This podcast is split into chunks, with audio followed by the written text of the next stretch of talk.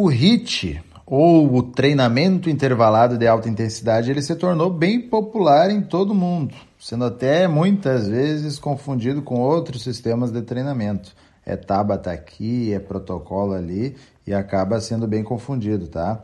Mas é fato que o HIT ganhou fama e foi adotado por muitas pessoas que visam emagrecer. Mas Quais os reais benefícios que o HIT traz para a população que tem sobrepeso ou obesidade? É o que você vai ouvir no episódio de hoje.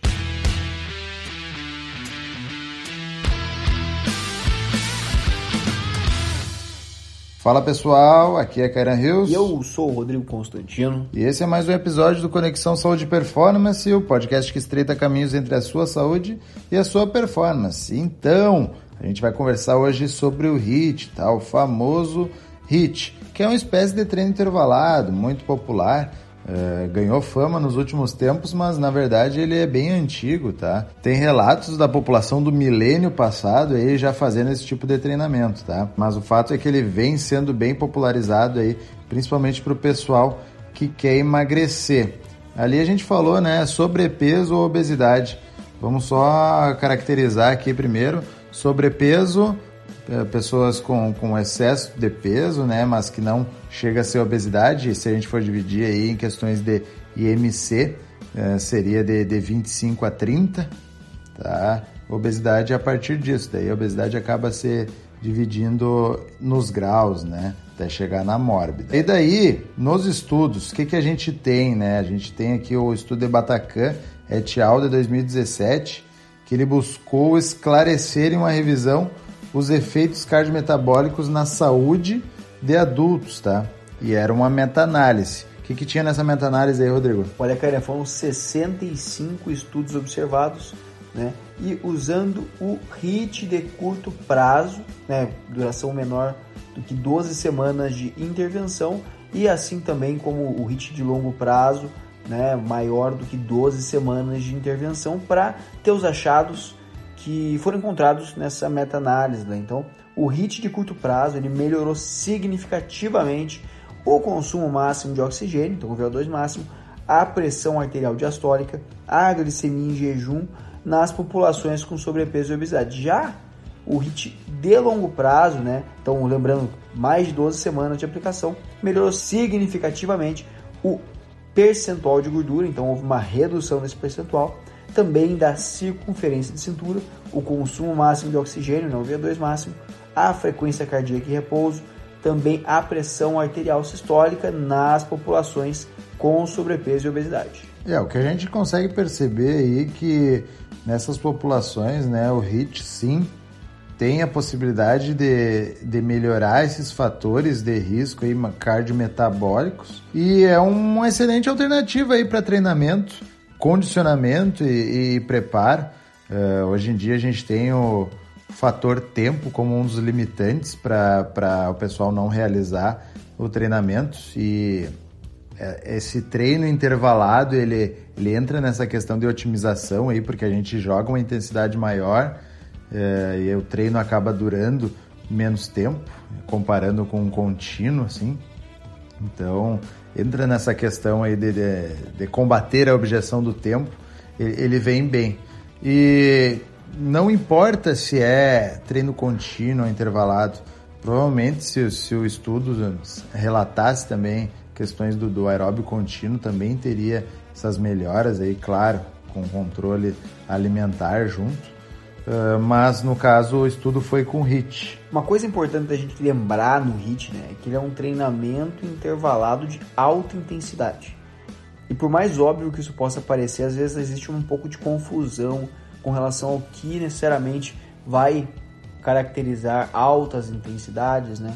E às vezes até treinamentos intervalados. Então, quando a gente pensa em treinamento intervalado, a gente está pensando em mesclas de atividade e descanso, tá? Então, diferente de uma atividade contínua, onde ela tem bem discretos o início até o fim e passando por todos os momentos com atividade, a atividade intervalada, né? O treino intervalado, ele é um pouco diferente, então ele segue em ciclos de treino e descanso, então em ciclos de atividade e descanso. E, por consequência, como a atividade é de alta intensidade, a tendência é que esse tempo seja curto, tá? O tempo total de treino provavelmente vai ser menor do que um exemplo de um treino contínuo, né? Que geralmente se mantém numa intensidade ou média ou baixa. E o que a gente quer nesse tipo de treinamento é manter a capacidade lá no alto, então sempre mantendo a intensidade a mais alta possível. É, e aproveitando aqui, é, para quem tem curiosidade, no início eu falei ali que o, o HIT ele acaba sendo confundido com alguns tipos de treinamento e, e o que é e o que não é. O HIT, ele acaba, o, na verdade, o treinamento intervalado de alta intensidade ele se divide e daí na literatura em quatro tipos, tá? Primeiro a gente tem o, o HIT curto, que é composto por treinos nos quais os esforços duram menos de um minuto, tá? É menos de um minuto. Por exemplo, estímulos de 30 segundos fazendo e 30 segundos descansando. Só que é importante, isso que o Rodrigo estava comentando, a intensidade. Se a gente for usar como parâmetro lá o VO2, é a 100 a 130. Então é intensidade pura, é, é forte, não é, não é brincadeira. Então, no hit curto, por exemplo, 30 segundos fazendo, 30 segundos descansando. Depois a gente tem uma segunda vertente, que é o hit longo, tá? Que seria esforços com um minuto, com mais de um minuto, tá? Uh, sendo, por exemplo, 90 segundos fazendo, um minuto e meio fazendo, um minuto e meio descansando.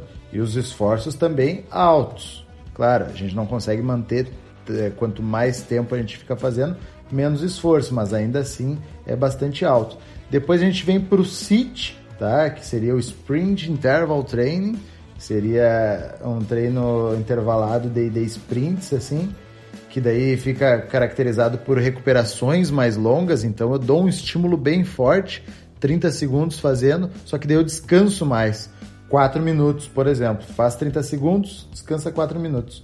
E depois a gente vem pro RST, que seria uma espécie de tre é um treino de sprints repetidos, tá? Que daí ele, ele é mais curto. Então eu dou um sprint de 10 segundos e descanso 30 segundos. Uh, aqui a gente tem a estrutura do treino intervalado de alta intensidade, tá? Dividido em HIT curto, HIT longo, CIT e RST. É mais para exemplificar, para vocês verem, é, escutarem, né? Como que é uh, realmente o treino intervalado e não, não cair né, na, na, na conversa, qualquer coisa acaba sendo hit. E também, uh, nos protocolos, não, não é em qualquer exercício, claro, você foi adaptando ao longo do tempo, e daí vira corrida estacionária, vira agachamento com salto, vira polichinelo. São exercícios adaptados. Originalmente era com outros, era com bike, era usado com remo, então era outros tipos de, de, de aparelhos assim mais ligados à parte cardiorrespiratória que conseguia manter um ciclo, tá? Um ciclo fazendo exercício. Pois é, então a partir desses estudos, né, a gente pode perceber que o HIIT tem a possibilidade de melhorar alguns fatores de risco cardiometabólicos com a população sobrepeso e obesidade, ainda mais que essa população é uma população especial do ponto de vista de prática de exercício, né? Então, é uma população que, via de regra, já não tem tanto apreço, talvez, pela prática, e por conta disso, esses treinos um pouco mais curtos, eles têm a capacidade também de gerar adesão, de engajar a pessoa, para que ela possa, então, praticar mais e mais e mais, né? Então, se torna, assim, uma excelente alternativa para melhorar, então, o condicionamento cardiorrespiratório dessa população. Para você que nos ouviu até aqui, vai no nosso post do Instagram e comenta lá o que você achou desse episódio. Aproveita e passa lá no nosso Instagram pessoal também, o arroba rconstantino, underline, arroba Rios, e deixa uma mensagem legal para nós, que energia positiva é sempre muito bom. Se você está nos ouvindo pelo Spotify, não esquece de clicar no botão de seguir. E se você estiver ouvindo pelo Apple Podcast, do antigo iTunes, avalie a gente lá com 5 estrelas. Mas é só se você gostou do episódio. Se você não gostou, deixa o número de estrelas que tiver que deixar lá, que achar que é bom deixar, mas deixa um feedback para nós, que esse feedback é sempre muito bom, tá? Se você conhece alguém que está com sobrepeso, alguém que é obeso e gostaria de começar a fazer uma atividade física, não sabe por onde começar, não sabe que estilo se aventurar, talvez, olha, manda esse episódio para essa pessoa, né? ajuda a gente a espalhar esse conhecimento por aí. Esse foi mais um episódio de Conexão Saúde e Performance, o podcast que estreita caminhos entre a sua saúde e a sua performance. Valeu! Valeu, valeu!